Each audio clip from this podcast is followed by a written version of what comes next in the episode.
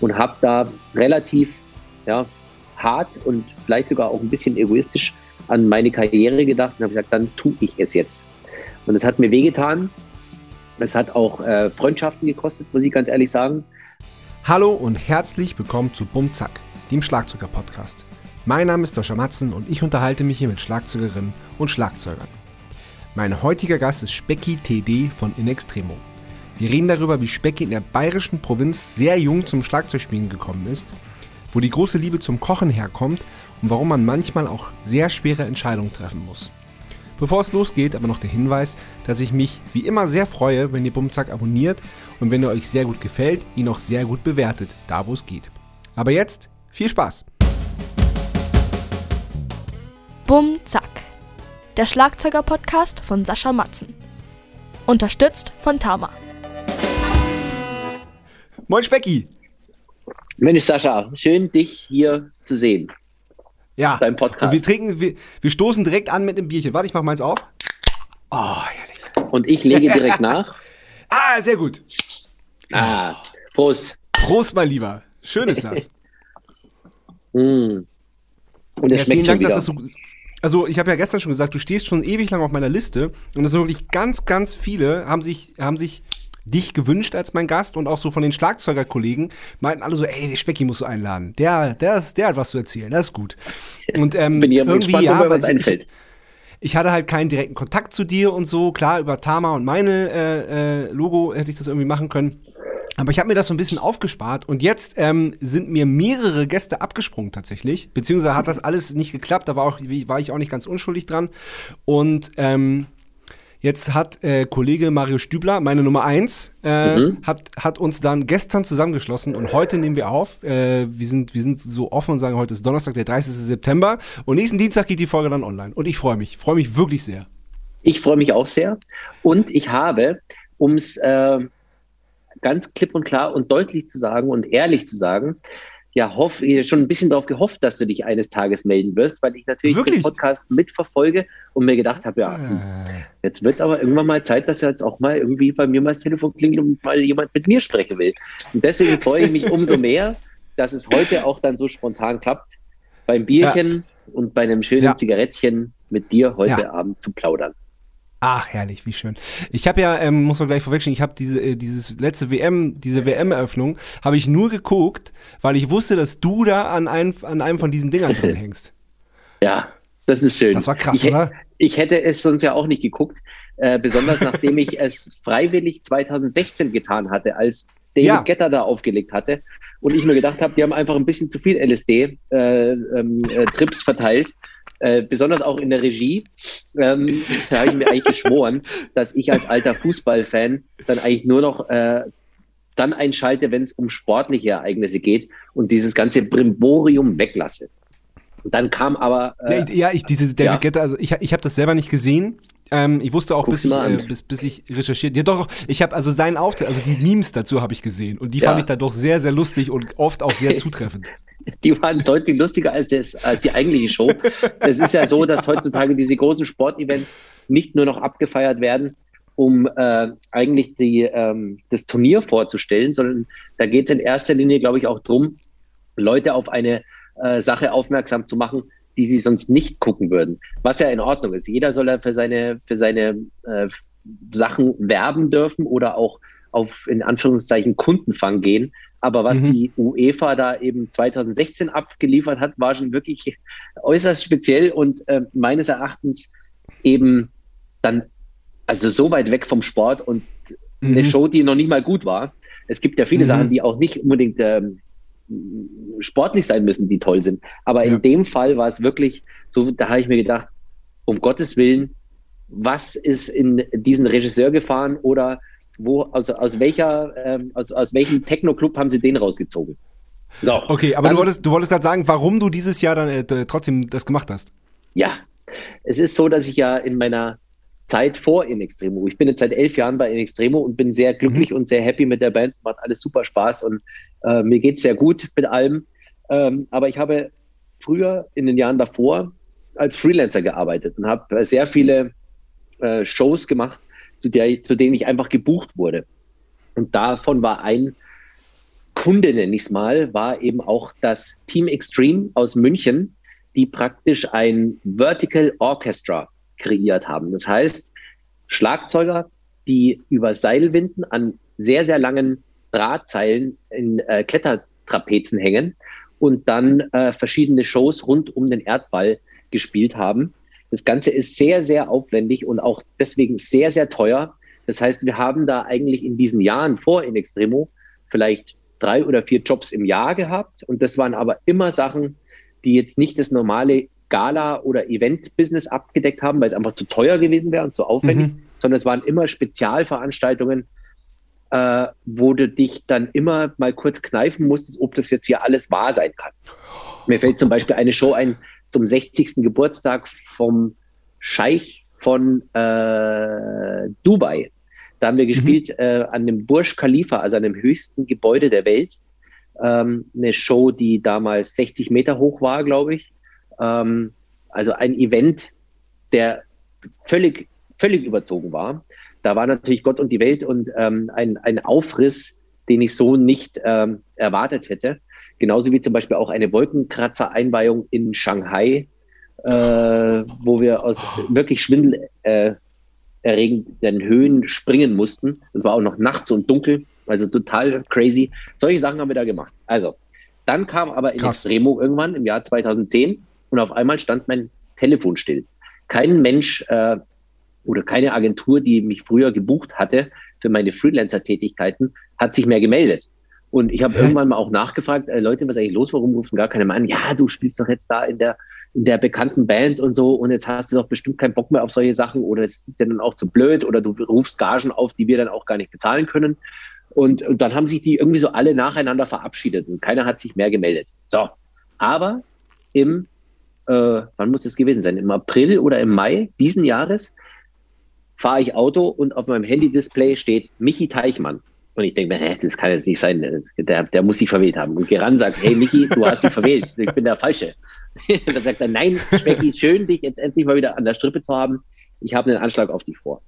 Äh, wir haben das Angebot mit Team Extreme, äh, die Europameisterschaft 2020, wie sie ja offiziell geheißen hat. Sie war ja. aber im Jahr 2021, weil sie letztes Jahr verschoben werden musste, äh, in diesem Jahr irgendwie zu eröffnen im römischen Olympiastadion. Und dann habe ich natürlich sofort gesagt, hey, klingt super, aber darf ich dann auch das Eröffnungsspiel sehen hinterher? Dann hat er gesagt, na klar, ihr habt dann Plätze und könnt gucken. Dann habe ich gesagt, okay, dann bin ich mit dabei. und so war das Ding eingeloggt und schon äh, ja. kam es äh, dann irgendwie zu den Proben und Vorbereitungen. Und es ist ja immer relativ aufwendig, die Choreografie. Da geht es gar nicht so um wahnsinnig ähm, musikalische Sachen, die gecheckt werden müssen, ja. sondern es muss ultra synchron sein. Du musst gecheckt sein. Das war äh, jetzt in Rom war es ein 36 Meter Flug bis unter das Dach von dem Olympiastadion. Das, ja, das ist für Team aus, völlig irre. Ja, es ist aber für Team Extreme eigentlich gar nicht so hoch gewesen. Wir haben da ganz andere Sachen gemacht, weit der 200 Meter Grenze auch, wo es dann richtig, Wahnsinn. also wo du richtig Schiss hattest. Aber ja. auch nach elf Jahren zum ersten Mal wieder sowas zu machen, war für mich eine Herausforderung. Nicht nur, weil ich mich trauen musste, sondern weil ich einfach auch mhm. elf Jahre älter bin. ja, das, mer das, merkst du relativ schnell mhm. äh, an mhm. der Kraft, an der Kondition und einfach auch am, am, am Lebenswahn, würde ich mal sagen. Ja. Also sich dann einfach auch dann zu trauen und zu sagen, okay, ich mache das jetzt. Ähm, war sehr spannend. Kannst du dich da einfach dranhängen, weil du bist ja Schlagzeuger und ähm, geht das oder brauchst du da irgendwie eine, eine noch eine kleine Stunt-Ausbildung äh, oder irgendwie eine kurze Fortbildung? Musst du da irgendwie äh, irgendwas zu lernen oder kann man das einfach machen? Also man kann es eigentlich einfach machen, solange du keinen geschädigten Rücken hast oder sonst keine Gebrechen und natürlich keine Höhenangst dann mhm. kannst du es machen. Aber ich kann mich auch erinnern an Shows, wo auch gecheckte, gesunde Schlagzeuger äh, im jungen Alter abgebrochen haben und gesagt haben, ich mache das nicht. Das schaffe ich nicht. Die sind einmal hochgeflogen und haben dann, ja. äh, du, du hast ja gar keinen Halt. Also du hängst nur noch da drinnen und du bist von einer Maschine gesteuert. Das sind sehr hochwertige, tolle äh, Spezialkonstruktionen, diese Seilwinden, die eben in Freifallgeschwindigkeit runterfahren können aber auch in Freifallgeschwindigkeit nach oben fahren können. Und das ist also, da ist Bungee Jumpen okay. ist wirklich da relativ, relativ langsam dagegen, weil da, das ja. Seil natürlich immer irgendwie bremst, aber da bremst nichts. Da rauschst du mit acht Metern pro Sekunde runter, aber auch mit acht Metern pro Sekunde raufwärts. Und das ist wirklich, also Wahnsinn. der Magen hängt dir mal äh, an den Knöcheln und mal hier oben so an der, an der Schädeldecke. Also es ist sehr interessant, was da in einem passiert. Oh, und es hat Krass. aber mal wieder mega Spaß gemacht. Und ich habe auch gleich gesagt mhm. am Ende von der Show, ey, wenn wieder mal was ist, ich spiele da auch für vielleicht weniger Geld, da geht es auch nicht ums Geld, da geht es ums Dabeisein. Und für mich war es einfach jetzt nach dieser langen Zeit zu Hause sitzen, einfach mal wichtig, auch wieder so ein Tour-Feeling zu haben. Mhm. Wir waren ja eine ganze Woche mhm. in Rom und haben Ach, geil, ein paar Tage cool. geprobt und hatten noch einen Day off und wir hatten eine super Crew und super Gang ja. und geile Schlagzeuger Ach, mal wieder treffen. Und bei diesem Team Extreme ist es auch so, dass nicht nur Schlagzeuger dabei sind, sondern eben auch Akrobaten, Stuntmans. Wir haben ehemalige Trickskifahrer. Zum Beispiel ist Ach, auch dieser geil. Michi Teichmann, der Chef von dieser Truppe. Ja. Ist der Typ, der für die Willy Bogner Filme Feiern Eis, vielleicht kennst du die noch aus den 80er Jahren, der, der Trickskifahrer, der praktisch immer diese Megastunts macht, das ist Michi Teichmann. Und der ist Alles irgendwann klar. zu alt geworden, hat gesagt, ich mache jetzt eine neue Show und mache was anderes. Ich kann nicht ja. mehr, ich werde zu alt und ich werde der Gründer vom Team Extreme und dem Flying Orchestra. Also es ist eine Krass. abgefahrene Truppe an der Persönlichkeiten. Wahnsinn. Ja, mhm. ja, voll ja, gut. So war das. Mega gut.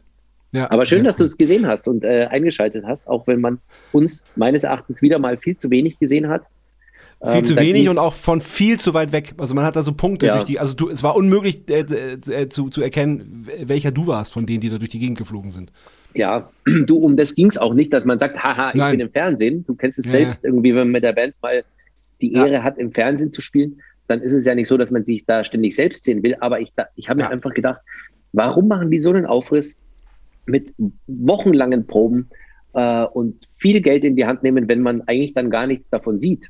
Und dann mhm. war das Schlimmste ja, dass die da diese animierten Fußbälle oder Bubbles einge eingeblendet haben, wo du denkst, äh, okay, äh, okay, jetzt bin ich halt hinter so einem großen Ballon versteckt, wo du denkst, okay, aber das ist Fußball oder UEFA, denke, die geht mich dann auch ja. nichts an.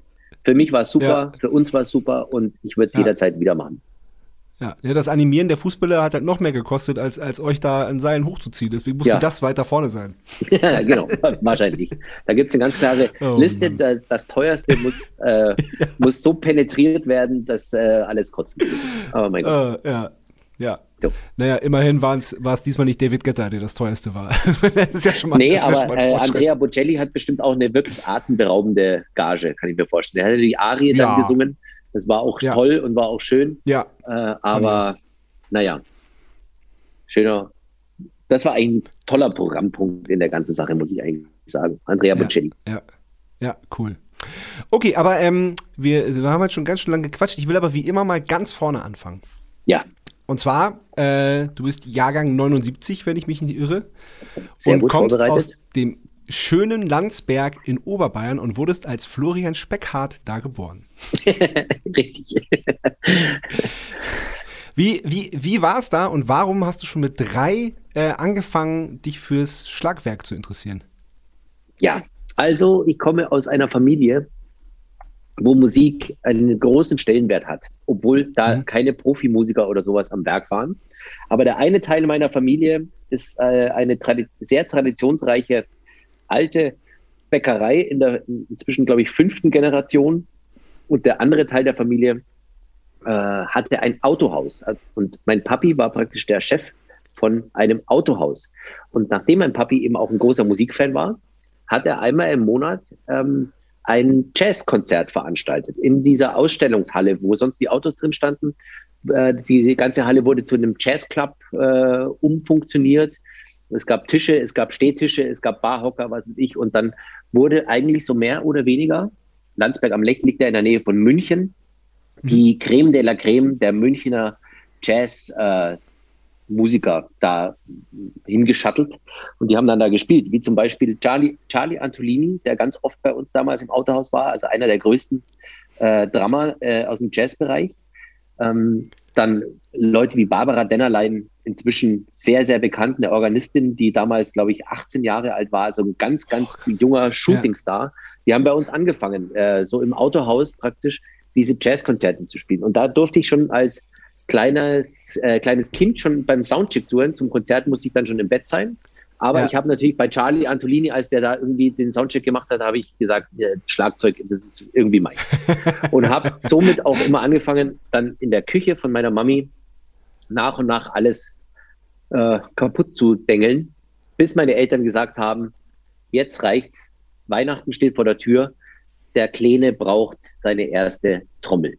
Dann habe ich eine Snare Geil. bekommen mit drei Jahren und dann habe ich nicht mehr auf Töpfen gespielt, sondern auf einer Snare Drum. Und so wuchs mein Schlagzeug, bis ich dann sechs Jahre alt war, von jedem Geburtstag und jedem Weihnachtsfest immer weiter. Dann gab es meine Bassdrum, dann gab es mal ein paar Toms, dann gab es meine Hi-Hat und dann gab es mal ein Becken. Ist das geil.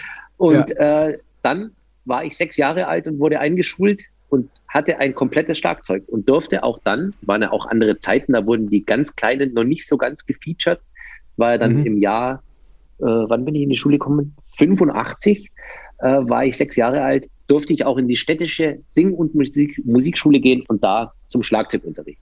Also dann ging es eigentlich so richtig los. Ja. Und dann kam die erste Band und dann kamen die ersten Gigs und dann. Ja, ja, warte, warte, warte, warte nicht, nicht, Ja, so schnell, okay. nicht ganz so schnell. We- Weißt du Gut. noch, was für ein Schlagzeug das war? Wa- wa- Was das war? War das, war das, war das so ein richtiges kleines Schlagzeug oder war es ein Kinderschlagzeug? Nee, das war, ich hatte damals schon eine 20er Bassdrum. Also ich habe angefangen mit einer Ach. 14 mal 5,5 Snare Drum, eine relativ, ich glaube, es war so ein Pearl-Nachbau oder sowas. Das war Mhm. so in den 80er Jahren, war Pearl natürlich riesig groß äh, Mhm. und ähm, jeder wollte irgendwie Pearl spielen. Ähm, und da gab es dann erstmal so einen Nachbau, also eine, eine, eine äh, ganz stinknormale Snare Drum und dann eine 20er Bassdrum und dann 12, 13, 16, so die klassischen, äh, also Tom-Größen und Ja. Peistay-Becken hatte ich dann, aber ich weiß gar nicht mehr, was das Ja. für eine Serie war, war natürlich auch was günstigeres und so. Aber ich hatte auf jeden Fall ein komplettes Schlagzeug und konnte Ja. in meinem Kinderzimmer dann schon loslegen. Ja, mega cool, mega cool. Und hast du dann irgendwas gespielt oder äh, hast du dann versucht, so ein bisschen Jazz nachzuspielen, wenn der, wenn der Charlie so das so dein, dein erster Berührungspunkt war? Oder hast du Musik angemacht, die dir gefallen hat und dazu gespielt? Oder? Ich habe die meiste Zeit eigentlich zur Musik gespielt. Also das Ja, ist, glaube cool. ich, auch ein Grund. Das war, das war so, eine, so eine Idee von meinem Papi, der, der ähm, jetzt nicht nur Jazz, im Gegenteil, eigentlich dann eher auch so Rocksachen aufgelegt hat. Äh, meine Eltern sind große Led Zeppelin-Fans und aber auch äh, Beatles-Fans und so weiter, Electric Light Orchester, ähm, Jethro Tull, also das ganze Zeug, was man halt da irgendwie in den 70er Jahren so gehortet Was hat. die an Eltern da halt so gehört haben, ne? Wenn ja, man, genau, wenn man, wenn aber man in dem Alter geil. ist. Also, also genau, Ey, mega. diese mega. Bands sind ja auch noch die, die uns Ja. immer noch prägen, beziehungsweise die ich mir Absolut. auch immer noch auflege. Also du, wenn Ja, irgendwo Led Zeppelin im Radio läuft, dann bin ich der Letzte, der dann irgendwie den Sender wechselt. Ähm, Ja. Obwohl ich die. Songs natürlich zigtausendfach gehört hatte oder habe. Und ähm, ja, ich finde es immer so krass, wie, was diese Bands eigentlich immer noch für einen Stellenwert haben und dass da Total. immer noch keiner nachgekommen ist, der da in Anführungszeichen dran stinken kann, Ja. ist einfach. Es gibt nur welche, äh, die versuchen, das zu kopieren. Das gibt's. ja, die versuchen es zu kopieren, aber was ist schon immer so gut wie das Original? Also meistens Ja, nicht. nix. Ja, nix. Ja, nix. Und äh, das war eigentlich so, ich, ich konnte dann auch mit dem Plattenspieler schon, also bevor ich lesen und schreiben konnte, wusste ich schon, wie man eine Platte auflegt. Und da gibt es auch eine gute Geschichte, die ich vielleicht noch äh, anbieten kann. Ähm, mein Lieblingssong war von den Beatles Drive My Car. Und zwar war das auf dieser roten Best-of-Beatles-Platte, glaube ich, auf der zweiten Seite der dritte Song. Und das konnte ich, ich konnte mir das merken. Das war der durchgeschnittene Apfel in der Mitte hier auf der LP äh, von dieser Seite und dann drei Rillen und dann habe ich da das Ding und habe dann Drive My Car gespielt. Und das Geil. war eigentlich so mein erster wirklicher Rock'n'Roll-Moment, muss ich sagen. Der Ja. ist mir so hängen geblieben, dass ich dann äh, mir auch irgendwann mal groß auf meine Brust Baby, you can drive my car tätowieren äh, ließ. Echt? ja, Geil. weil das einfach, das war so prägend, dieser Song. Äh, und Ja. ähm, piep, piep, piep, piep, yeah, das gefällt natürlich Ja, ja. einem, einem Vierjährigen, der findet das natürlich super. natürlich. Und ähm, das war irgendwie, ja, wie gesagt, mein erster Rock'n'Roll-Moment, wo ich mir gedacht habe, den dürfte ich jetzt auch mal missbrauchen und mir auf meiner Brust verewigen. Voll gut. Mega gut. Ja. Me mega gute Geschichte.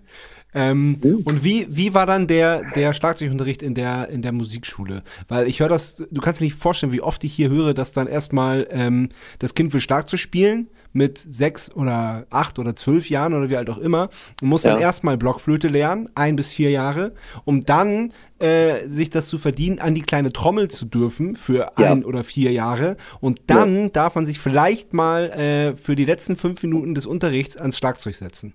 Ja, das war bei mir ganz anders. Ich habe das Gott große. Glück gehabt, dass ich einen Lehrer hatte, der mit Sicherheit nicht der größte Schlagzeuger ist, was aber natürlich für einen Sechsjährigen keine Rolle spielt. Da ist jemand, der Ist kann trommeln. wurscht. Und was Ja. viel wichtiger war, er hat verstanden, was ein Kind eben möchte, beziehungsweise ähm, dass ein Kind noch nicht so denkt wie ein Erwachsener und äh, sagt, ich muss alles hier aufbauen und dann kommt die Notenlehre und kleine Trommel und alles. Ich durfte da sehr viel spielen und nachdem der auch gemerkt hatte, dass ich natürlich schon ein bisschen Trommeln nicht mhm. konnte, aber dass ich schon irgendwie in dem Instrument mich irgendwie da frei gestrampelt hatte, haben wir auch viele Stunden gemacht, die einfach auch, so wie ich das zu Hause gemacht habe, er hat Musik aufgelegt ähm, und dann durfte ich einfach dazu jammen und spielen und er hat dann auch gesagt, hey, probier mal so und jetzt mach mal so einen Fill und jetzt machen wir das Ganze mal ein bisschen schneller oder mal langsamer. Also praktisch, er hat mich so rangeführt an einen, ich würde fast sagen, klassischen Band-Schlagzeuger, keinen Solisten, der ultra krasse Licks abzieht, sondern jemand, der einfach einen coolen Groove spielt und deswegen vielleicht ist es ein Grund dafür, dass ich mich auch einfach äh, immer in Rockbands so wohlgefühlt habe und nie gesagt habe, ich will bei Drum Clinics und bei Drum Festivals irgendwie da meine Solo-Performance machen. Das liegt mir auch immer noch sehr, sehr fern. Das ist aber nie mein Ding. Ja, du hast es aber gemacht, habe ich gesehen, tatsächlich. Und ich, ich fand es irgendwie auch cool, weil das halt nicht so ein, nicht so ein Abgewichse war, eben kein Solo-Schlagzeug, sondern du hast einfach eure Songs gespielt. Du meinst das Tama 40-Jährige? Ja. Ja, okay. Also eine, eine Sache, auf die ich im Nachhinein nicht sonderlich stolz bin. Ja. Die Geschichte äh, dazu ist, auch irgendwann hat mal wieder das Telefon geklingelt und äh, die Firma Meinl war am Telefon für die ich ja schon lange Endorser war, für Becken und Tama Drums und damals noch Evans und Promark und so. Ähm, ja. Ich weiß gar nicht, in welchem Jahr das war, vielleicht 2012, 2013 oder sowas. Ja, und da mhm. war ich aber schon, wie gesagt, viele Jahre Endorser für diese Marken. Und dann hat äh, Stefan Hänisch am Telefon gesagt, mein A&A, den du ja mit Sicherheit auch kennst. Natürlich, ähm, na klar, ganz Becky, liebe Grüße. Wir machen, ja, ganz liebe Grüße an dieser Stelle an den Herrn Hänisch, den Godfather of the German Endorser Boys. Ja. Ähm, der hat damals gesagt, du Specki, wir haben jetzt irgendwie so eine, so eine Liste, wir haben hier den äh, Brunner, Ronald Brunner Jr., wir haben den Felix Lehrmann, wir haben den Sebastian Lanza, wir haben äh, Flo Downer und so weiter. Also alles auch so Drama, die halt natürlich mega abfreaken können. Respekt, ja. ja, größten Respekt. Aber wir brauchen noch jemanden, der einfach mal Rock'n'Roll spielt. Und da haben wir an dich gedacht. Da habe ich gesagt, aber was soll ich denn da, da machen mit den ganzen Typen auf der Bühne? Oder die spielen dann und ich dann auch? Oder was? Äh, soll ich da Buff Chuck spielen? Äh, und dann hat er gesagt, ja, ganz genau. Und dann habe ich gesagt, okay, genau. gut, dann mache ich das. Aber was ich dazu sagen muss, ich habe zu dieser Zeit ein Haus gebaut und war ja. eigentlich zweieinhalb Jahre Bauarbeiter. Und zwar par excellence. Ah, ab morgens krass, um sieben okay. auf der Baustelle, okay. habe Schubkarren gesch äh, geschoben, habe Zement angemischt und was weiß ich. Ähm, und habe gesagt, ich bin überhaupt nicht im Training irgendwie so, gar nicht. Aber bin dann da hingefahren mit so richtigen Bauarbeiterbratzen so. bin da angekommen. Das, das überlege ich im Video. Vielen Dank, aber ich, ich muss dazu sagen, es ist nicht mein Ding und ich war so dermaßen nervös. Also ich kann mich nicht mhm. erinnern, dass ich jemals bei einem Konzert mit einer Band, äh, das ich gespielt hatte oder bis jetzt auch, ähm, spielen ja. musste, so nervös und aufgeregt war wie in dieser Situation. Es ja. war für mich Horror. 800 Leute, die praktisch nur die auf die Finger glotzen, also eine Schlagzeuger, Mucker, Polizei, par excellence und dann musste da spielen. Ich hab's gehasst und ich habe mich auch verzockt und was es nicht, aber ich hab's aber, festgestellt. Ja. Aber da muss ich dir erzählen, ähm, als ich da war, weil ich bin jetzt auch schon weiß nicht, glaube ich, auch an die zehn Jahre bei der, bei der Meinl-Tammer-Familie. Und ähm, ja. als ich dann mal da war und mir das, das angeguckt habe da, und das, das ist ja auch mega beeindruckend, das, das muss man ja auch mal gesehen haben da. Ähm, da war ich halt auch in, in diesem Showroom und dann hat er nicht erzählt, wie Flo Downer da richtig schön äh, Soli gespielt hat und wer, wer da alles sonst noch da war, sondern er hat ja, und sogar Specky war hier und, und hat hier einfach zu seinen Songs gespielt. Ja, so. okay. Ja. Das muss ein bleibendes Erlebnis gewesen sein. Ich habe hinterher auch noch einen kleinen Anschluss bekommen von dem Herrn, von dem Herrn Hänisch, weil ich glaube, es war für jeden Schlagzeuger eine halbe Stunde anberaumt. Und ich mhm. habe natürlich versucht, dann möglichst schnell rauszukommen und möglichst schnell am Bierstand zu landen und habe nach 20 Minuten schon aufgehört. Was aber dann okay war, weil der eine oder andere hat auch überzogen. Du weißt ja, wie es ist bei Festivals. Ja, ja. Ja, ja Slots und jetzt Changeover, schnell, schnell, schnell, noch eine Minute. ich habe einfach schon nach 20 Minuten aufgehört und äh, habe mich dann schön feinsäuberlich in die Reihe des Bierstands eingereiht. ja, sehr gut, ja, sehr gut. Ähm, du meintest vorhin, dass du schon immer äh, in Rockbands gern gespielt hast und gut aufgehoben warst. Und als ich das gelesen habe, konnte ich das kaum glauben. Aber erzähl das doch mal kurz. Was, was ist passiert, als du neun Jahre alt warst? Äh, ich weiß nicht genau, was du gelesen hast und welche Geschichte du meinst. Äh, Nein, ich, ich, meine, ich, meine. Ich meine, dass es da an der Tür geklingelt hat bei, äh, Ah, bei deiner okay, Mutter. alles klar. Und Ja, es wurde, es wurde gefragt, wer denn da trommelt. Ganz genau. Ich hatte ja, wie ich eingangs schon erzählt habe, mein Schlagzeug in meinem Kinderzimmer gehabt. Und das Kinderzimmer war im ersten Stock in einem Haus, wo wir gewohnt haben. Und natürlich ganz stinknormale Fenster und nichts hier, doppelten Raum und ähm, isoliert, sondern ich habe da einfach getrommelt. Das heißt, die ganze Nachbarschaft hat jeden Tag hören dürfen, dass ich jetzt wieder Drive My Car und was ich, meine Lieblingssongs darunter daddel. Und ähm, das muss wohl ein junger Musiker aus der Nachbarschaft, der damals 18 Jahre alt war, gehört haben. Und äh, der wollte damals eine Band gründen, hatte aber noch keinen Schlagzeuger und hat ganz frech bei uns geklingelt. Meine Mami macht die Tür auf, der steht vor der Tür und sagt, guten Tag, ist das hier das Haus, wo immer irgendwie ein Schlagzeuger übt? Ich will eine Band machen und ähm, äh, ich suche einen Drummer. Kann ich den mal kennenlernen? Und meine Mami hat gesagt, na klar, komm rein, ich bringe dich mal ins Zimmer. Hat natürlich noch nicht Kinderzimmer ge gesagt. Und dann ging die Tür auf und dann waren da zwischen vielen äh, Spielsachen, Playmobil und Lego und was weiß ich, war halt ein Schlagzeug, wo ich gerade dran saß und gespielt habe. Und dann hat er gesagt, "Pf, okay, hätte jetzt nicht gedacht, dass da so ein kleiner Hosenscheißer sitzt, aber äh, hast du Bock bei mir in der Band zu, zu spielen? Und ich halt so, äh, ja gut, okay, dann spiele ich halt in der Band. Und das waren dann meine ersten, äh, meine erste Station in der Rockband, die Ja. übrigens wirklich auch bezeichnend war. Habe ich mir vor kurzem erst wieder gedacht, ich hatte wirklich von den ersten Konzerten an einen Drumtech und einen eigenen Chauffeur. das war nämlich mein Drumtech, war mein Papi und mein Ja. Chauffeur war meine Mami. Wir haben nämlich irgendwo in irgendwelchen Jugendclubs gespielt, wie man das halt Ja. so kennt, wo halt die jungen Bands, Nachwuchsbands irgendwie so ihre Musik machen. Und dann wurde es natürlich immer spät. Das heißt, ich musste nach dem Konzert, musste ich sofort nach Hause ins Bett, weil ich noch neun Jahre oder zehn Jahre alt war. Meine Ja. Mami hat mich von der Bühne ins Auto gesetzt. Ich bin sofort Specky has just left the building mäßig abgerauscht. und mein Papi hat abgebaut und im anderen Auto das Schlagzeug nach Hause gebracht. Das war ein ganz guter Geil. Einstieg, ganz ehrlich. Ja, auf jeden Fall. Äh, Die Band hieß Wasted Dawn, oder? Richtig, du bist sehr, sehr gut vorbereitet. Ja, klar. Da findet man aber leider nichts mehr. Nee, leider. Habe ich auch geguckt. Ähm, wie wie lange ging das denn mit der Band? Ging, glaube ich, bis ich zwölf oder dreizehn war. Und dann hat sich äh, eine neue Band rauskristallisiert mit meinen ganz, ganz alten Kindergartenkumpels, mit denen ich eigentlich auch groß geworden bin.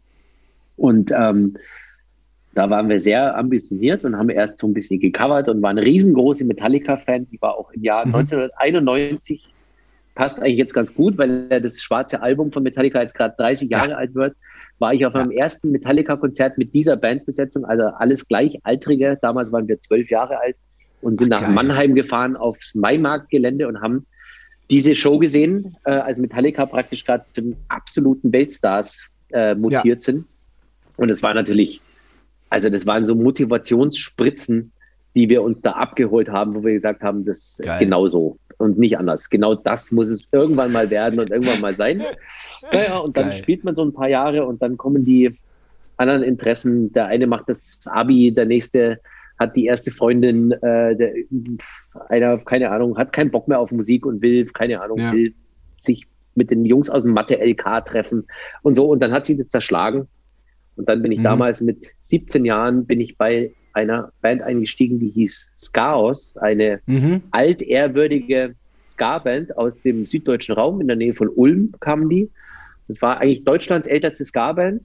Äh, die gibt es auch immer noch. Die haben jetzt, glaube ich, gerade ihr 43. Jahr oder sowas.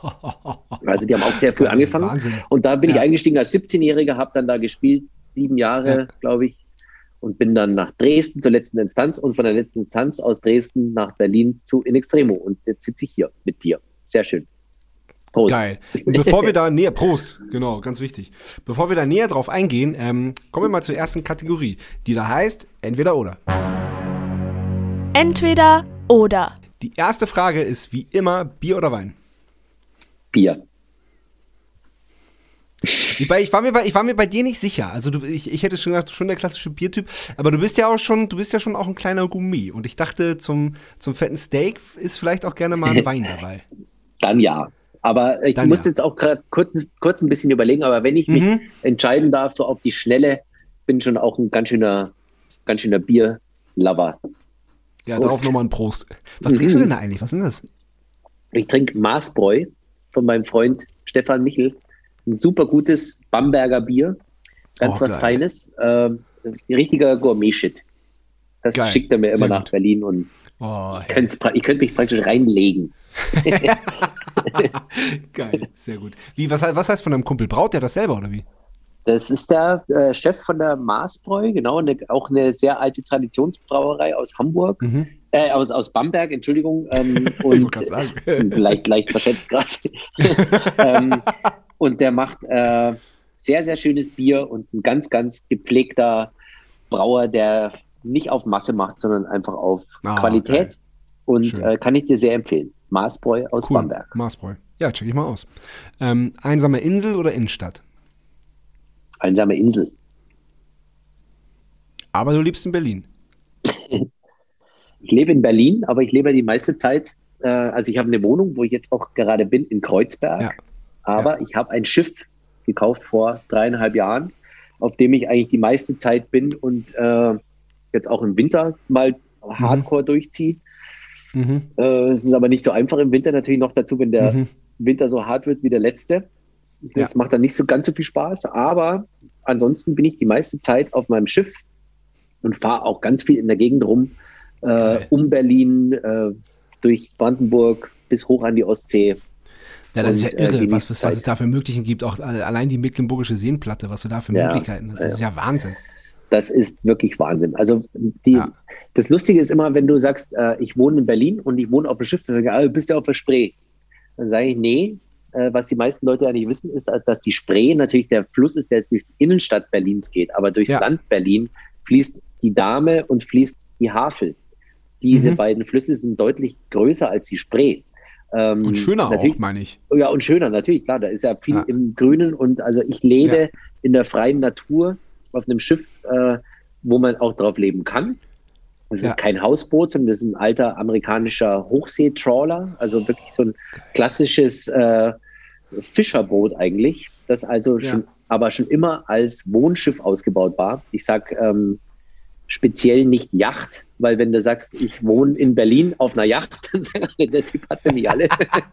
äh, aber es sind zwei große Kabinen, ich habe zwei Bäder, äh, wir haben viele Gäste an Bord, wir haben viele Partys, wir haben viele Ach. Freunde und Bekannte, die vorbeikommen, noch dazu, wenn natürlich so ein Ja. Jahr so läuft wie letztes Jahr, dass die Leute gar nicht rauskommen. Also du kannst dir gar nicht vorstellen, was bei uns äh, in den letzten Monaten auf dem Schiff los war. Als er wieder. Bezeichnend. Ja. Als man wieder durfte, ja. Und natürlich alle sagen, Ja. ey, ich muss an die frische Luft schmecken, kann ich dich besuchen kommen. Ich will auch nur kurz baden und ich will auch nur ein Steak Ja. von dir und deinen besten Wein. da sag ich, na klar, bring an, komm her, alles gut. Ja, sehr gut. Also, Also hast du dir sehr, sehr quasi, schön. hast du, hast du dir quasi ähm, in Berlin und um Berlin rum deine kleine Insel selber geschaffen einfach. Richtig, ganz genau. Ein wichtiger. Ausgleich ich- zum Tournee-Business. Ja, ich, wir haben, also als wir gestern kurz telefoniert haben, äh, meinte ich schon, ähm, als ich so äh, den Sommer über die Bilder auf Instagram gesehen habe, ich dachte halt, dass du irgendwo im Mittelmeer rumhängst, irgendwie die kroatischen Inseln abtuckerst oder so. Ähm, ähm, äh, ähm, und dann, äh, ich weiß mir, irgendjemand hat mir das erzählt, dass du, nee, dass du ein Boot äh, in Berlin hast. Also, ach, wie, das ist ja geil, das Ja. geht. Mega. Es geht sehr gut und Berlin ist wirklich sehr, sehr grün. Also man verbindet Ja. Berlin ja immer noch mit großen Straßen und viel Dreck und Menschen, die alle nicht mehr ganz dicht sind. Ja, da ist auch was dran, aber man kann dem Ganzen auch ein bisschen entgehen, wenn man dem entgehen will. Das Tolle Mhm. ist bei mir aber, dass ich einfach so eine tolle Mischung gefunden habe aus dem, äh, ja, aus diesem Großstadt-Moloch, wo du manchmal gar nicht mehr weißt, wo du anfangen sollst zu feiern und es auch gar nicht schaffst, irgendwie da fertig zu feiern, wo du dir vorgenommen hast, fertig zu feiern, weil es schafft aber kein Mensch. Äh, und dann trotzdem nachts oft nach Hause kommen äh, und auf mein Schiff steige, teilweise auch noch nachts dann ablege und rausfahre und einen Anker reinhänge und dann einfach die Nacht in einer schönen Bucht verbringe und äh, morgens aufwache, die Bettdecke weg, weghau und erstmal ins Wasser springen, dreimal ums Schiff schwimmen, dann duschen gehen, Kaffee Knaller. trinken und dann wieder zurück in die Marina, das Schiff an Steg hängen und dann in die Stadt, äh, um entweder hier irgendwas zu machen, was eben ansteht oder zu üben oder zu einer Bandprobe oder irgendwie so. Man kommt wirklich auf einem Schiff auf ganz, ganz andere Gedanken und hat einen ganz anderen Mhm. Groove, muss ich wirklich sagen. Glaube ich sofort. Cool. Komm mal Echt cool. cool. wenn du Bock hast, wenn du in Berlin bist Ey, und äh, mega gerne. Komm, komm ich mit meinem Bruder rum. ja, klar. Gute Oder mit Idee. meinen Brüdern. Ich habe ja, hab ja mehrere. Wie viele Brüder hast du? Äh, zwei, die sind noch beide mit in der Band. Ach, beide? Ich dachte nur, dass du, Ja. dass du mit, ähm, mit deinem jüngeren Sebastian? Bruder, mit Sebastian. Nee, ich, ich, ich bin der Jüngste. Ach, du bist der Jüngste. Oh, Entschuldigung. Oh Gott, okay. Na, Ich freue mich darüber. Ihm erzähle ich das gleich wieder. okay, das macht der Bart. Das lässt sich sehr, sehr, sehr reif wirken. Sehr, Ja, ja, ja, ja. ja, nee, da, das, das werden wir gerne annehmen, die Einladung. Sehr cool. sehr gerne. Kommt vorbei. München oder Berlin? Wobei, das hast du Berlin. ah, ist, ist eigentlich schon be- beantwortet. Ja, da muss ich auch gar nicht überlegen. Also ich will meine Heimat nicht leugnen, beziehungsweise auch teilweise vermissen. Aber ich war vor kurzem erst wieder in, äh, in München, weil ich meine Eltern besucht habe. Und ähm, Mhm. da habe ich mir gedacht, Wahnsinn, wie clean diese Stadt ist und wie aufgeräumt und wie viel, Mhm. also da sind Hausfassaden, die sehen aus wie aus einem Bilderbuch. Ähm, da wird praktisch eine Sanierung von einem Haus, was in, also ein Berliner Haus, da machst du das ganze Haus und in Berlin machst du die Fenster und die Fassade, so sieht es aus. Also es ist irgendwie so eine, ist mir einfach ein bisschen zu aufgeräumt und ein bisschen zu Mhm. geleckt, muss ich eigentlich schon fast sagen. Aber Mhm. München hat natürlich auch mega tolle Vorteile, gerade im Sommer, wenn du sagst, du gehst irgendwie mit ein paar Kumpels irgendwie im Biergarten und es hat schon auch ein tolles Flair, Das hat was. aber ja, nicht zum Wohnen, muss ich ganz ehrlich sagen. Und Berlin Mhm. ist für mich einfach so ein richtiges Zuhause geworden. Ich bin immer so froh, dass In Extremo eine Band ist, die aus Berlin kommt und nicht aus vielleicht Bottrop oder irgendwie so, hätte ja auch sein können, dann würde ich jetzt in Bottrop wohnen. Ich will jetzt nichts gegen Bottrop sagen, aber ich fühle mich in Berlin, äh, in Berlin mega wohl und bin ja, hier sehr, sehr gern und noch dazu mit dieser Kombi zwischen Natur mit dem Schiff und diesem Ja. Irrsinn in dieser Monster-Großstadt. Ja, cool, schön. Das hast du gut gesagt. Äh, Weißwurst oder Currywurst? Inzwischen Currywurst, weil ich in Berlin bin. aber ich, ich komme natürlich eigentlich von der Weißwurst. Aber mein, mein, Ja, äh, ja.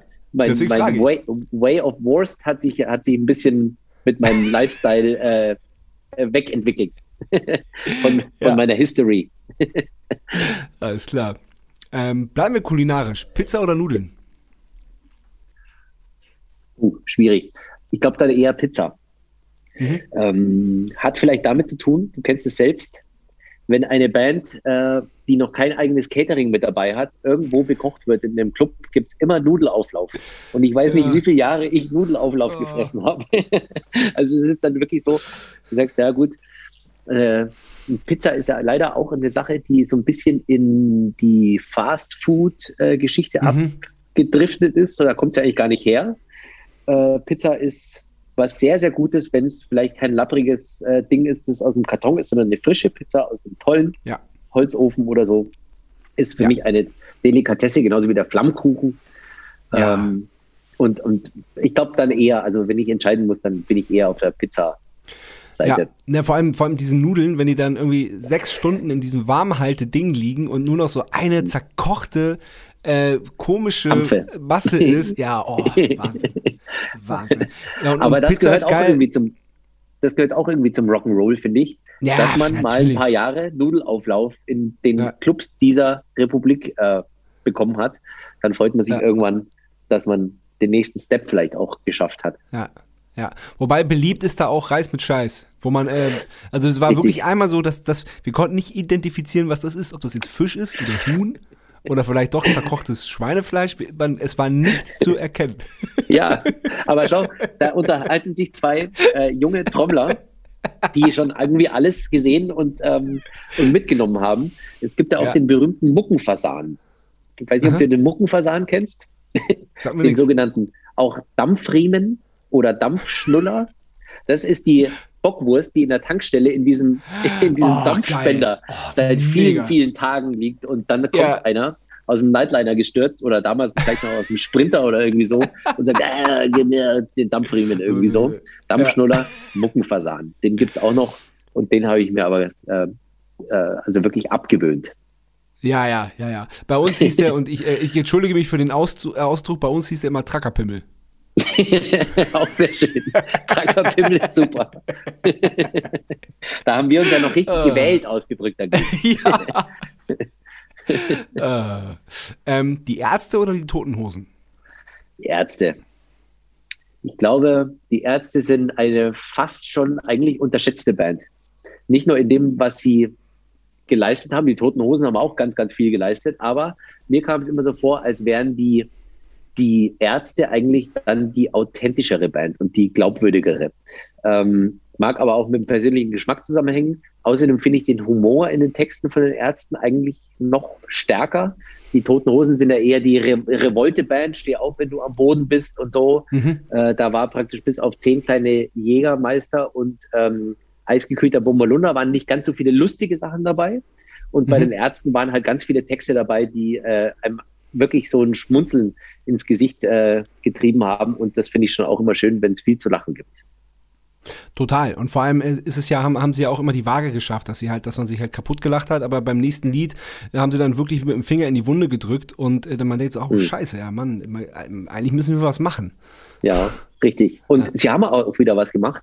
Ich kann mich erinnern, ganz am Anfang äh, der Krise waren, glaube ich, die Ärzte mal in den Tagesthemen und waren so ja, die stimmt. erste erfolgreiche mhm. Band Deutschlands, die gesagt hat, hey Leute, wir sehen das ja so, dass wir uns jetzt äh, mal, dass wir die Füße stillhalten müssen. Das ist auch alles in Ordnung. Aber macht bitte unsere Branche nicht kaputt. Und das fand ja, ich damals wirklich das fand einen ich richtig tollen auch, ja. Rückgratakt, dass die sich hingestellt haben. Keiner wusste damals, wann das war. Ich, ich schätze mal im April oder Mai letzten Jahres, also als es eigentlich so losging, wusste ja noch keiner, was uns alle äh, einholt ja. oder erwarten wird. Und die haben so, die haben so ein bisschen Weitblick gehabt und haben gesagt, hey Leute, ganz, ganz wichtig, dass ähm, ihr die Kunst und Künstler und auch Crew-Leute und alle, die in diesen Gewerken sind, egal ob Booker oder Agenturen, nicht vergesst. Und das fand ich einen ganz, ganz tollen Move von den Ärzten. Ja. Äh, da ziehe ich auch meinen Hut davor. Auch bei den Demos hier in Berlin äh, für die Alarmstufe Rot waren die Ärzte immer die, die das Maul aufgemacht haben. Also es ja. sind dann Jungs, die nicht immer äh, in den letzten 30 Jahren in ihren Texten gesagt haben, wie sie denken, sondern die haben dann auch eben, wenn es uns allen mal ans, äh, ja, oder wenn es ans Eingemachte gegangen ist, haben die die Flagge hochgehalten und haben für uns alle gekämpft. Und deswegen Chapeau, die Ärzte, meine Antwort. Ja, finde ich gut. Ähm, die nächste Frage kann ich mir auch eigentlich selbst beantworten, aber ich will trotzdem drüber reden, deswegen äh, frage ich dich, selbst kochen oder Lieferservice? Also ich glaube ja. kaum, dass du dir eine ne, ne pappige Pizza auf dein Schiff bestellst. Nein, richtig, das würde ich nicht tun. Noch dazu, weil der äh, Liefermensch äh, mein Schiff auch gar nicht finden würde wahrscheinlich. Aber ich bin ein begeisterter Koch. Ja. Ich habe auch am Anfang schon erzählt, ich komme aus einer Bäckerfamilie. Ähm, meine Oma war die erste Bäckermeisterin Deutschlands. Das war Ach, praktisch eine totale, Nein. ja, war eine totale Männerdomäne. Äh, ja. Aber in meiner Familie gab es eben, auf dieser Seite der Familie gab es keinen männlichen Nachkommen. Damals war, es klar, dass der erste Junge, der kommt, eigentlich das Geschäft übernimmt. Da gab es mhm. aber nur drei Mädchen. Und meine Oma war eben die älteste. Und die hat ähm, damals, oh, ich habe hier krieg die ganze Nachrichten wegklicken, oh. ähm, äh, die hat damals gesagt, sie macht es und sie macht das Geschäft weiter. Und da hat aber natürlich mein Uropa, also ihr Vater, gesagt, ja, dann musste aber natürlich auf die Meisterschule. Und dann hat die damals äh, in München nach dem Krieg hat die die Meisterschule für das Bäckerhandwerk besucht und hat als erste Frau Deutschlands ähm, den, den Meister gemacht. Und, Krass. Ähm, also, ja, also eine also, absolute Pionierin. Total, ja und sehr, sehr mega. kulinarisch und eine Geschäftsfrau, die sie natürlich durchsetzen muss. Du kannst dir vorstellen, ja. dass es vielleicht in den ja. 50er Jahren nicht ganz so einfach war für eine Frau, die in so einem Familienunternehmen in einer bayerischen Kleinstadt, im konservativen Bayern, ja, kommt mhm. und sagt, ich bin jetzt hier die Chefin. Da haben alle gesagt, du bist ja nicht ganz dicht, aber sie hat sich ähm, durchgesetzt, nicht nur durch Qualität, sondern auch durch eine große Fresse. Und, ähm, ja, und jetzt machen inzwischen meine beiden Cousins äh, leiten diesen Betrieb und ist eine ganz Aber es ganz gibt den Betrieb Bäckerei. noch, weil es ist ja ganz, ganz ja. oft so, dass, dass, die, dass die echten Bäckereien zusperren müssen wegen diesen ganzen Supermarkt-Brötchenregalen. Äh. Schlimm genug, dass es so weit gekommen ist. Deswegen umso mehr Respekt an äh, meine Cousins, die einfach sagen, wir machen das über Qualität und ähm, wir machen Super. keine Backtriebmittel. Wir haben eine Sauerteigkultur, die ist noch von meiner Oma, die sind zwischen irgendwie 100 Jahre Ach, alt oder so. Mega. Und das sind einfach Sachen, ähm, wo, du, wo du merkst, das ist äh, wirklich, wirklich ein tolles Handwerk und ja. es wird total unterschätzt, weil jeder rennt in den Backshop oder nimmt es im Supermarkt. Ja. ja, wir sind in einer schnellen Welt, aber mein Gott, wir spielen auch Schlagzeug und üben immer mal wieder den Parental, weil es sein klar. muss, weil es halt so klar. ist. Genau. Richtig. Und ähm, ich bin in letzter Zeit relativ viel Zug gefahren, weil äh, Fliegen mache ich irgendwie gerade nicht und ich hatte keinen Bock mehr, auch immer irgendwie zehn Stunden im Auto zu sitzen und habe mich dann in den Zug gesetzt. Und einmal bin ich umgestiegen in Würzburg mhm. und ähm, habe mir da eine Brezel gekauft. Und da gab es aber, das war schon relativ spät und hatte nicht mehr so viel auf und habe dann im Zug in diese Brezel gebissen und das war so grauslich. Das war wirklich ja. irgendein ja. riesen Massenprodukt, wirklich ganz ekelhaft. Und dann äh, bin ich ähm, ein paar Wochen später wieder Zug gefahren und bin umgestiegen in Nürnberg. Und in Nürnberg ja. gibt es am Bahnhof eine kleine Bäckerei, wo mhm. ich gesagt habe, ich hätte gern zwei Brezen und hatte schon ein bisschen Angst und habe da reingebissen und das war wirklich wie als wenn ich am Kind im Urlaub in Bayern irgendwo am See sitze und in, in die frischeste ja. Brezel reinbeiße, die es gibt. Wie hältst du das in Berlin mit der Brezel? Ich bin da eisenhart. Ich gehe der Brezel ganz klar aus dem Weg. Ja. in Berlin. Weil, das, äh, ich, glaube, ich, glaube, ich glaube, das geht nicht anders, wenn man in, in, in der Bäckerfamilie in Bayern groß geworden ist, oder? Ja, es, äh, du, aber es ist auch so, das ist ja das Schöne, wenn man sich entscheidet, in eine andere Stadt zu gehen oder in ein anderes mhm. Land, dass man eben sagt, die Sachen, die ich sonst kenne, die gibt es jetzt hier nicht oder die, die, die, da freue ich mich, wenn ich dann wieder mal in Anführungszeichen zu Hause bin. Es gibt ganz tolle Sachen in Berlin, die ich sehr schätze, nämlich das Multikulti, dass ich hier praktisch jeden ja. Tag entscheiden kann, auf was für ein Konzert gehe ich. Und zwar nicht, ich kann nicht unter fünf Konzerten wählen. Also wenn, ich rede jetzt mal von der normalen Zeit, ja, ja dann kannst du ja, halt in Berlin klar. sagen, äh, auf welches dieser 100 Konzerte, die heute Abend stattfinden, will ich denn gehen? Oder ich kann sagen, ich möchte rund um den Globus authentisch essen gehen, kriegst du in Berlin tolle Sachen. Das funktioniert in der Kleinstadt, wo ich herkomme, nicht. Aber in der Kleinstadt, aus der ich komme, gibt es halt die besten Brezen. Also das heißt, ja. wenn ich dann zu Hause bin bei meinen Eltern, dann gibt es natürlich auch die Weißwurst und da gibt es die Breze und die schmeckt mir dann viel, viel besser als früher. Ja. Und äh, also es hat alles Vor- und Nachteile, aber das Schöne ist ja, dass tolerante Menschen ähm, sich immer für irgendwas begeistern können und immer irgendwie auch was finden, was sie wieder aufs Neue abholt. Super, das hast du schön gesagt. Danke. Vinyl oder Stream? naja, bleibt mir heutzutage ehrlich gesagt nicht mehr viel anderes übrig. Generell würde ich natürlich Vinyl sagen, obwohl ich eigentlich eher ein CD-Kind bin. Aber okay. ich erwische mich natürlich immer mehr, dass ich auch äh, Spotify verwende und benutze. Noch dazu, weil man halt irgendwie die komplette Musik äh, in der Hosentasche mit sich trägt. Es macht schon sehr, sehr einfach, aber ich habe heute wieder äh, einen Post von der GEMA bekommen, wo meine Streaming-Klicks äh, abgerechnet werden. Und dann ist mir schon wieder schlecht geworden. Also ganz ehrlich, darf man vielleicht in so einem, in so einem Nerd-Podcast, äh, wie du ihn ja glücklicherweise machst, auch mal sagen, selbst eine Band äh, wie Matzen oder In Extremo, die ja zum Glück viele, viele treue Fans haben, also mein Leben brauche ich nicht versuchen zu bestreiten, wenn ich sage, ich bin ein Spotify-Künstler. Und du kannst ja alle meine Songs hören, weil das sind einfach Beträge, wo du sagst, schreib mir doch keinen Brief wegen dem Scheiß. Das, der, ja. das Porto ist es nicht wert, was meine monatliche ja. Spotify-Abrechnung ist. Und das tut weh. Und das ja. Schlimmste an der Sache ist eigentlich, dass diese ähm, Haltwertszeit von Musik nicht mehr vorhanden ist wo man sagt, ich, ich muss mich in eine Platte reinhören, ich muss mich damit beschäftigen und nach dem fünften oder sechsten Mal hören, finde ich die Platte erst geil. Aber das ist eine Platte, die höre ich auch in zehn Jahren noch. Inzwischen mhm. ist ja so, jeder denkt, okay, alles klar, komm, lass den, lass den Song machen, der schnell abholt, wo du schnell zum Refrain kommst. Der darf auf gar keinen Fall länger als drei Minuten 30 sein. Mhm. Und das was, also, ja, das was ist schon ist das lang. für eine Drei komische... Das ist schon lang heutzutage. Ja, das ist schon lang, richtig, stimmt. Also da bin ich schon, da bin ich ja noch oldschool.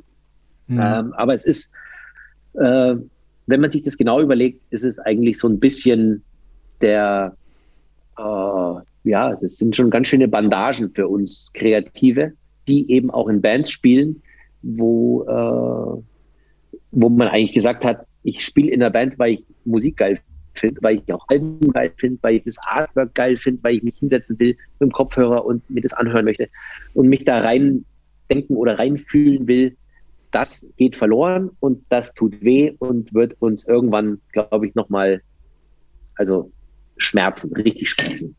Ist dir umgefallen? Entschuldigung. ja, ja, ja, also an, an, diesem Punkt, Punkt war ich, äh, war ich dieser, bei dieser Frage schon öfters. Ähm, und ja, ich, ich kann äh, nichts machen, als dir da in jedem Punkt recht zu geben. Leider. Ja, leider. Ja. Mal kurz am Kühlschrank. Ah, noch ein Bier. Das ist eine gute Idee. Ja. Ja. Äh, letzte Frage. Meer oder ja. Berge? Meer.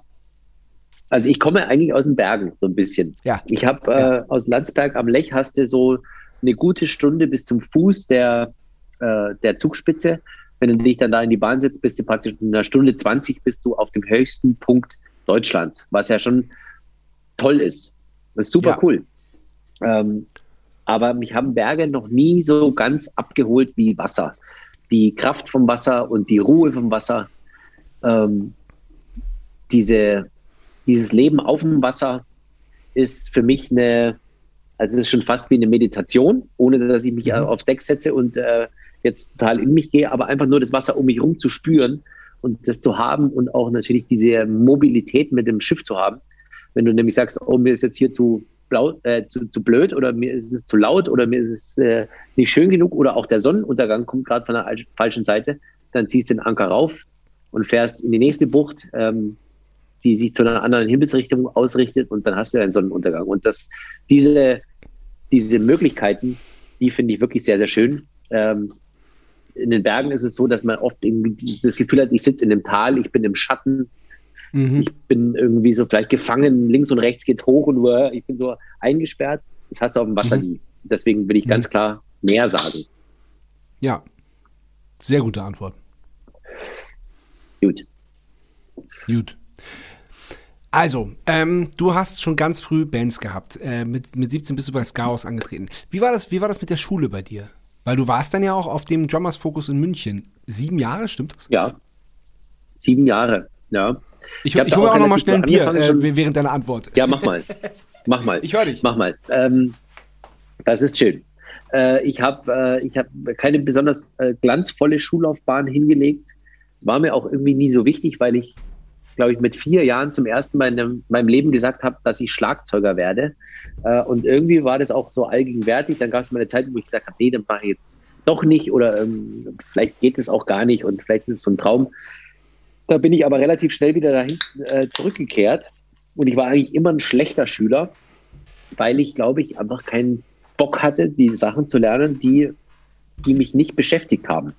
Aber alles, was mich natürlich ähm, begeistert hat oder was mich interessiert hat, da war ich dann auch immer gut. Also äh, sag, wir, ich, ich sag so, ich habe mit Hängen und Bürgen irgendwie meinen Schulabschluss dahin gewirkt in der Realschule und habe parallel angefangen, am Dramas Focus zu studieren. Und mein erster Lehrer am Dramas Focus war kein geringerer als Pete Werber. Der ist jetzt vielleicht nicht der ganz bekannteste, aber der hat zum Beispiel gespielt, damals äh, du aus Österreich weißt es, war fester Drama bei ähm, Reinhard Fendrich, hat mhm. für Falco viel gespielt, hat damals in München eigentlich in der großen Studiozeit angefangen, Kurt Kress äh, zu beerben, hat ganz viele ähm, Studiojobs in München gemacht, als München noch eine große Studiostadt war, ja, wo er mhm. die Rolling Stones produziert haben, wo die, wo Queen produziert hat und so weiter. Äh, Pete hat auch bei Foreigner gespielt oder auch mit Slash. Also schon mhm. wirklich ein, ein, richtig geiler Typ. Und da kam ich zu der ersten Stunde und wir haben uns äh, ad hoc sehr, sehr gut verstanden. Und äh, ich würde ihn auch als meinen Drum-Papi inzwischen beschreiben.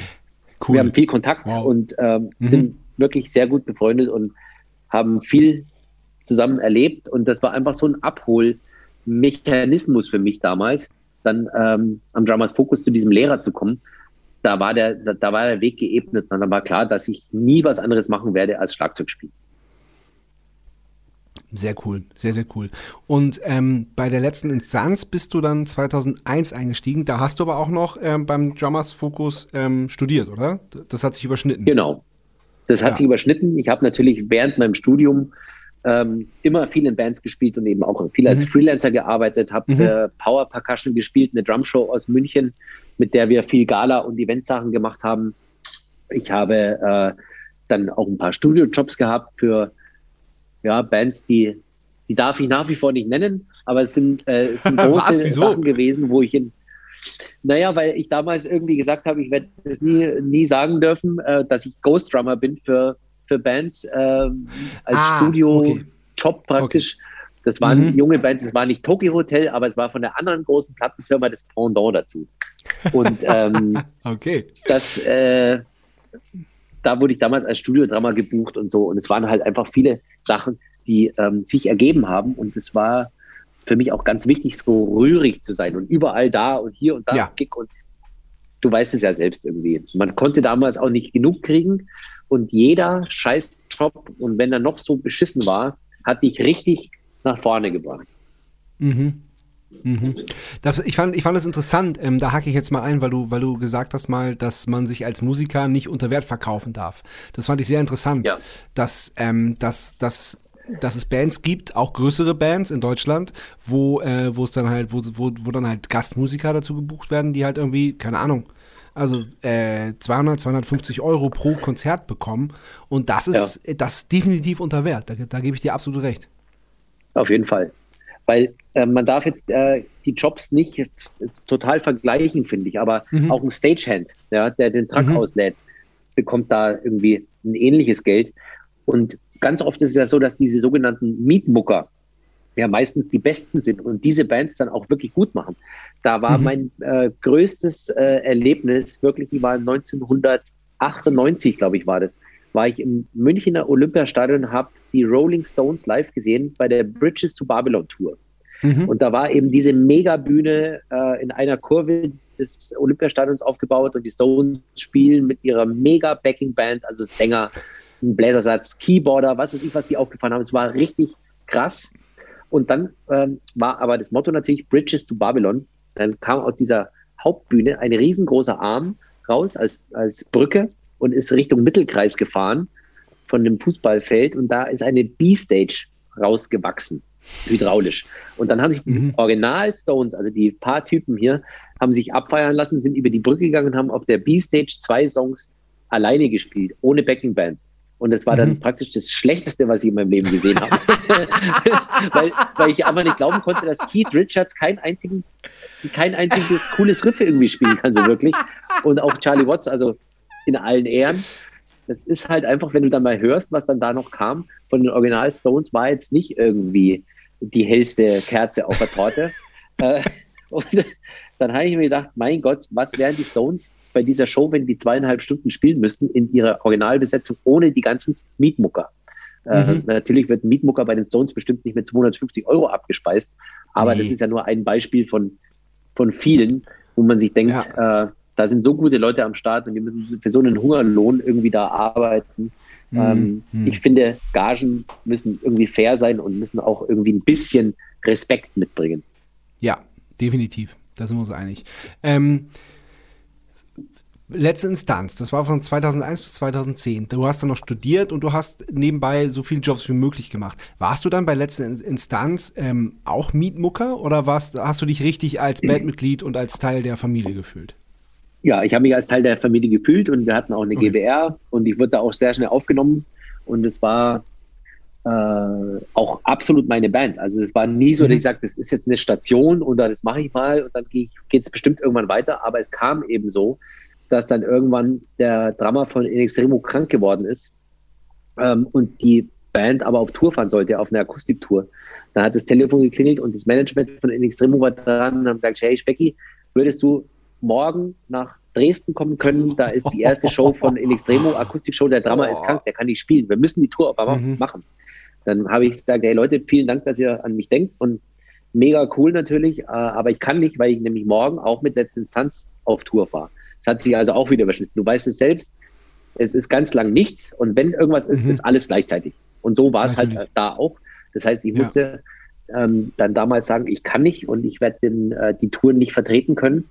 Aber dann sind die immer irgendwie dran geblieben und daraufhin, nach dieser Krankheit, ist auch Rainer, also mein Vorgänger bei In Extremo, äh, dann nicht mehr mit dabei gewesen und Mhm. ähm, dann haben sie wieder angerufen, beziehungsweise wir haben uns angenähert. Und dann ging es ganz, ganz schnell. Und dann musste ich natürlich der letzten Instanz auch irgendwie erklären, dass ich jetzt dann demnächst weg sein werde. Und das Aber, war. aber, wie, aber wie war das? Erklär das mal, weil, wie, wie, du, wie du diese Entscheidung getroffen hast, weil ich stelle mir das total schwer vor, wenn du, wenn du wirklich neun Jahre in der Band gespielt hast und dich auch wirklich und wirklich auch Teil der Band warst. So, das, das Ja. muss ja wahnsinnig schwer gewesen sein. Es war wahnsinnig schwer, aber ich habe ganz ehrlich auch einfach, äh, ich sag's mal so, ich habe ein bisschen auf meine Karriere geguckt. Und ich habe in Mhm. neun Jahren äh, bei letzter Instanz viel erlebt und es war eine ganz, Mhm. ganz wichtige Zeit auch für mich als jungen Profi irgendwie zu merken, wie alles so läuft und was irgendwie so passieren kann. Aber natürlich kannten wir in Extremo gut, weil wir natürlich auf den einschlägigen Festivals oft zusammen gespielt haben oder man äh, ist sich über den Weg gelaufen. Und letzten Instanz hat er halt 16 Uhr gespielt auf dem Festival und in Extremo war Headliner um 22.30 Uhr. Und da hat man schon natürlich immer so ein bisschen aufgeguckt und hat gesagt, uh, wow, das sind irgendwie, das sind halt die Typen, die es halt irgendwie da reißen in dieser Szene. Mhm. Und dann hat man sich angenähert und wir haben uns auch gut verstanden. Und dann habe ich einfach gesagt, okay, wenn ich jetzt wirklich weiterkommen will, dann muss ich die Chance auch irgendwie am Schopf packen mhm. und habe da relativ ja, hart und vielleicht sogar auch ein bisschen egoistisch an meine Karriere gedacht und habe gesagt, dann tue ich es jetzt. Und es hat mir wehgetan. Es hat auch äh, Freundschaften gekostet, muss ich ganz ehrlich sagen. Mhm. Ähm, da ging es natürlich hin und her, weil ich eben auch GBR-Mitglied war. Und äh, mhm. äh, mein erstes Konzert mit Extremo war halt schon ganz schwierig, weil ich äh, am gleichen Tag mit letzter Instanz einen Gig gehabt hätte, den ich aber mhm. gecancelt habe und gesagt habe, ich spiele heute äh, mein erstes Konzert mit In Extremo auf der Hauptbühne bei Rock im Park vor Rammstein. Oh, ja. Also das, das waren dann so Sachen, wo du sagst, das passiert dir nicht an jeder äh, Straßenlaterne, ja. jetzt oder nie. Und ich habe es gemacht und ich bin froh und ja, es sind ein paar Sachen nicht so schön gelaufen, aber im Endeffekt bin ich froh, dass ich es doch getan habe und äh, mhm. ja, so ist es manchmal im Leben. Mhm. Verstehe. Das heißt, du bist, bist in die Band gekommen und da war gar nicht so viel Zeit dazwischen, bis dann, bis dann dieser fette Auftritt bei Rock im Park war, oder? Als Co-Headliner vor vier Wochen. Also vier, vier Wochen. es ging ganz schnell. Also ich bin eingestiegen im Mai und Ende, Ende Juni war das äh, erste Konzert. Da ja. gibt es ja auch eine Geschichte, ich weiß nicht, ob du die vielleicht recherchiert hast, aber ich war natürlich mega aufgeregt und habe das Programm voll hab vorbereitet. ja, und ich, ich war echt nervös. Also ich habe mit letzter ja. Instanz auch große Festivals gespielt, aber nicht so fett. Rock im ja. Park war dann schon damals das Größte. Und noch dazu eben so als Co-Headliner vor Rammstein, es war natürlich bumsvoll. Da standen, weiß ich, 60, 70.000 Leute.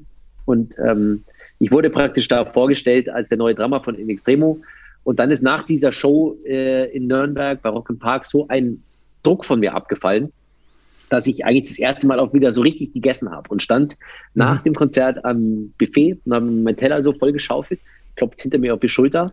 Ich drehe mich um, dann steht hinter mir Dave Grohl, der an dem Abend mit Them Crook Vultures, also mit seinem Nebenprojekt gespielt hat. Und sagt, hey, Alter, ich habe dich gerade irgendwie gesehen, super coole Show, bist ein cooler Drama. Dann sage ich, uh, okay, Mr. Grohl, äh, schön, dich kennenzulernen. Äh, ich weiß gar nicht, was ich sagen soll, aber du bist ähm, natürlich ein Hero von mir. Ohne dich, ja. ohne Nirvana, wäre ich wahrscheinlich nicht Schlagzeuger geworden. Und es ist echt toll, dich kennenzulernen.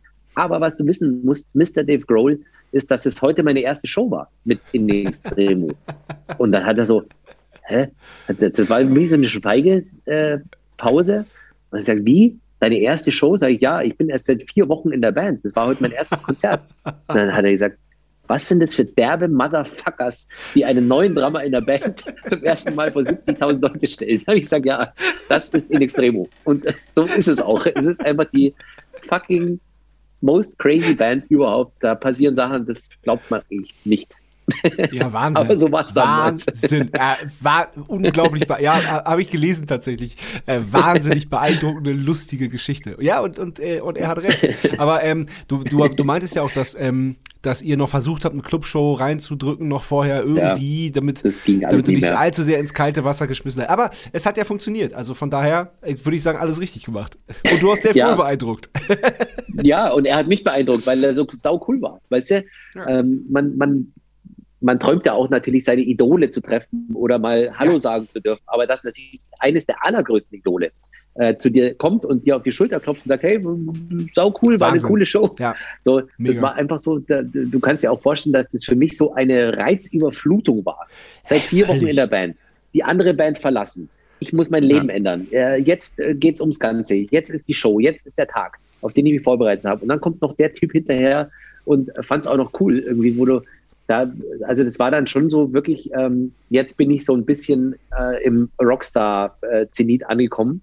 Ähm, fühlt man manchmal mehr, fühlt man manchmal weniger, aber das Tolle ja. ist ja in unserem Beruf, dass es sich eben auch sehr schnell alles ändert und dass man nie weiß, ja. was eigentlich nächste Woche ist. Wie wir alle ja. gemerkt haben jetzt in den letzten eineinhalb Jahren. ähm, aber war das vielleicht auch der Moment, ähm, der, der dich bestätigt hat in deiner Entscheidung, das, das gemacht zu haben? Ja. Kann ich mir so ein bisschen also, vorstellen, wenn alles abfällt und dann auch noch äh, eins deiner Idole kommt und sagt, ey, war geil. So kann ja. ich mir vorstellen, dass, dass, man denkt, so denkt, ja, okay, gut, dann, dann war das vielleicht wirklich die richtige Entscheidung. Ja, also ist, ich, ich bin ein Glückskind, auch da muss ich echt sagen. Ich bin mhm. irgendwie glücklicherweise sehr zufrieden mit allem, wie es gekommen ist und bin überhaupt mit mir auch sehr im Reinen. Aber das war natürlich so eine Bestätigung, wo du sagst, hey, schöner hätte der Tag nicht laufen können. Es war super schönes Wetter, es war bumsvoll. Ähm, es hätte auch alles anders laufen können. Ich hätte auch äh, die Sache schmeißen können oder es hätte auch sein können, dass die Fans sagen, äh, jetzt haben sie einen neuen Drama, wir wollen aber den alten. Du weißt ja, wie so alte Bands irgendwie, wie hart ja, es dann auch ja, ist, wenn, wenn, sich da was ändert. Aber ich bin da toll aufgenommen worden von der Band, von der Crew und auch von den Fans und ich werde das nie vergessen. Das waren schon die ganz, ganz krassesten ähm, Gefühlsachterbahnen, die da irgendwie in mir getobt haben. Ja. ähm, ich, ich, ich will mal ein bisschen vorwe vorweggehen. Du hast ähm, in einem Interview kurz vor der Pandemie gesagt, dass so ähm, große Auftritte wie Wacken oder Rock am Ring, dass das zwar immer noch schön ist, aber nicht mehr so dieses, ähm, nicht mehr so diese, diese Aufregung hat, wie, wie, wie es ja. damals hat. Ähm, ja. Wie ist das heute, nachdem man jetzt quasi zwei Jahre keine Festivals mehr spielen könnte? Äh, konnte. Ja. Wie, wie ist das, wenn jetzt, wenn, wenn jetzt äh, nächstes Jahr, keine Ahnung, wenn da der, der, der Headliner-Slot am, äh, äh, auf dem Wacken-Festival auf dich wartet? Mhm. Ist es mhm. dann ein anderes Gefühl oder ist es immer noch, dass du sagst, so, ach, eigentlich kennt man das ja alles schon? Nee, das ist definitiv ein anderes Gefühl und ich freue mich wahnsinnig darauf, dieses Gefühl wieder zu verspüren. Ähm, ich hole ein bisschen aus. Ich habe in den letzten Jahren öfter mal Freunde gesprochen, die gesagt haben, oh, ich mache mal so ein Sabbatjahr oder sowas. Ich will einfach mal nichts mehr tun. Und ich habe mir gedacht, hä, was will der? Ein Sabbatjahr machen? Das, das gibt es eigentlich bei uns im Job nicht. Ähm, nee. Dass man sagt, ich halte mich total raus oder ich bin jetzt einfach mal von der Bildfläche weg oder so.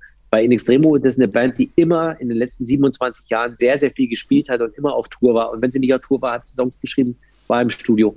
Jetzt mussten wir aber dieses Sabbatjahr machen, was ja viel länger war als ein Jahr. Also wir werden nächstes Jahr im Mai wieder anfangen, so richtig Konzerte zu spielen. Und ich merke es ja jetzt schon, wie so ein, ähm, so ein Hunger wieder äh, sich breit macht. Ja. So ein, ja. so ein, so ein äh, jetzt muss mal wieder was. Weißt du, wie wenn du sagst, ja. ich, ähm, äh, ich habe seit, ich, ich, ich habe seit äh, Wochen nichts Gutes gegessen, was mich glücklich gemacht hat, weißt du, weil du, weil du so äh, drauf wartest, auf diesen Moment, der dich wieder abholt. Und ich bin mir ganz sicher, dass es eigentlich der Musikszene gut tun wird, die ja schon over, am Overkill war. Ähm, in Deutschland haben wir das große äh, ja, das große Glück, aber auch das große Problem, dass wir alle satt sind. Wir können mhm. jeden Tag in der Stadt wie München, Köln, Hamburg, Berlin, Frankfurt, können wir auf zig Konzerte gehen. Und wir können uns nur noch das rauspicken, was wir wirklich sehen wollen. Und dann sind wir da und dann sind wir sehr kritisch. So, ja. wir waren mit In Extremo sehr oft in Russland auf Tour, wo die Leute Hunger haben nach mhm. Shows, nach Konzerten, darauf sparen müssen. Die müssen wirklich Geld zur Seite legen, weil sie sagen, mhm. in drei Monaten kommt meine Lieblingsband ich möchte mir dieses Ticket kaufen. Die gehen dann dahin und sind volle Kanne mhm. seit der, ab der ersten Sekunde mit am Start. Und das werden wir, glaube ich, bei uns auch wieder bekommen, dass Bands hungrig sein werden auf Spielen, Live-Spielen, auf wieder, ich habe wieder Bock, ich habe wieder Kraft gesammelt und aber auch das Publikum merken wird, dass es äh, ein ganz, ganz großes Privileg ist, wieder äh, auf Shows gehen zu können, Freiheit zu verspüren in Form von, ich kann mich für die Sachen begeistern lassen, die, äh, die, die mich abholen. Äh, und das ist wahnsinnig gut. Also das ist ein großer, großer Vorteil an der ganzen Scheiße, die wir jetzt in den letzten eineinhalb Jahren erleben mussten. Ja, gebe ich dir absolut recht. Vor allem auch dieses, dieses Sabbatjahr, das war auch so, ähm, wir waren im ersten Moment und äh, vor, vor, allem vor allem Sebastian, also mein Bruder, unser Sänger, der war im ersten Moment vielleicht sogar fast ein bisschen erleichtert, weil er der der hat ein mhm. bisschen so mit mit mit Aufregung und mit mit Ängsten zu kämpfen gehabt, so auch vor vor Konzerten und so und der war der war so fast schon so ein bisschen froh, dass es mal eine Pause gibt, dass er sich mal ja. keine Gedanken machen muss, was als nächstes kommt so. Ebenso ja. Sabbatjahr mäßig, aber das hat nicht lange gedauert, bis bis wo selbst er dann wieder gesagt hat, ey komm, Alter äh, wir müssen wieder was machen, das, das geht doch nicht. Wir müssen doch spielen, wir müssen, wir müssen auf die Bühne, das ist doch das, wo wir hingehören. Das ist doch das, was wir, das, was wir machen. So. Ja. Ich fand ja euren Move auch mega gut mit eurer Punkplatte, weißt du? Einfach so eine, ja.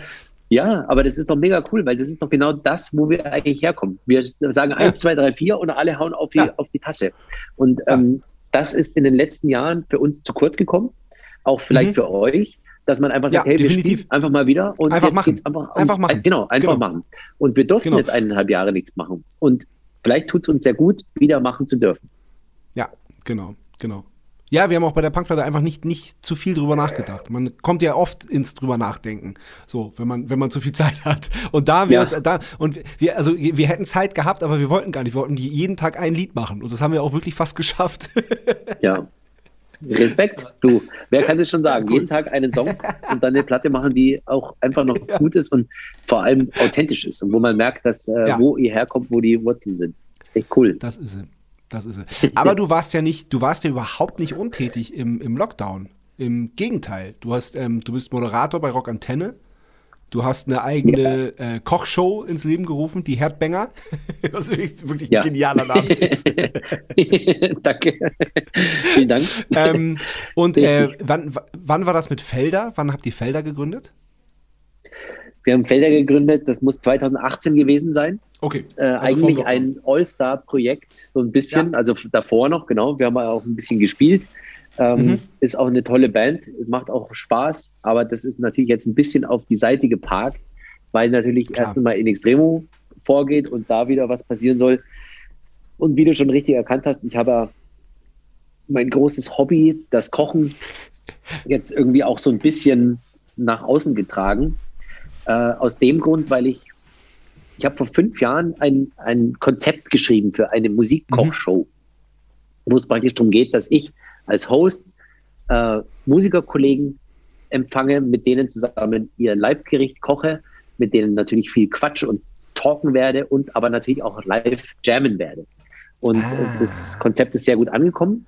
Ähm, irgendwann hat das Telefon geklingelt, dann war der Chef von Amazon Music äh, dran und hat gesagt, Specki, wir verfolgen deinen Instagram-Kanal und wir finden es super cool, dass du da immer kochst. Wir würden gerne was mit dir machen. Da habe ich gesagt, hey, das trifft sich sehr, sehr gut, weil ich mache oder ich habe in, äh, in meiner Schublade ein fertiges Musikkochshow-Konzept liegen. Äh, das könnte Ach, ich dir mal schicken. Das habe ich ihm geschickt. Dann hat er sich mit seinem Team besprochen, hat zwei Tage später wieder äh, geklingelt. Super cool, so wollen wir es machen, wann können wir loslegen? Und dann war es eben so, dass die erste Show im Dezember letzten Jahres war. Äh, da waren Gäste, ich habe eine reine Schlagzeugershow gemacht. Die erste war mit mhm. Christoph Schneider von Rammstein der Bosshaus äh, Drum, die Bosshaus Drum Abteilung mit Ansgar und mit Tobi Fischer. Ähm, ja. Und das war natürlich super cool, irgendwie mit den, mit den Jungs da irgendwie vier Schlagzeuger kochen zusammen, äh, erzählen sich die lustigsten Tournee- und Backstage-Stories äh, ja, und spielen Schlagzeug. In der ja. zweiten Show war dann Knorkator da und Evil Jared von der Bloodhound Gang und in der dritten Show Doro Pesch. Und das ja. äh, war, war sehr, sehr gut und ist super gelaufen. Und jetzt ähm, suche ich praktisch oder wir pitchen gerade einen neuen Anbieter und ich denke, dass wir in den nächsten Monaten dann Herdbänger auch wieder weitermachen. Geil, cool. Ja, super yes. Idee. Klingt, klingt sehr, sehr gut. Danke. Voll cool. Voll, voll gut. Und seit wann äh, machst, du, machst, du, machst du die Show bei Rock Antenne? Seit zehn Monaten. Also ah, seit okay. dem Januar.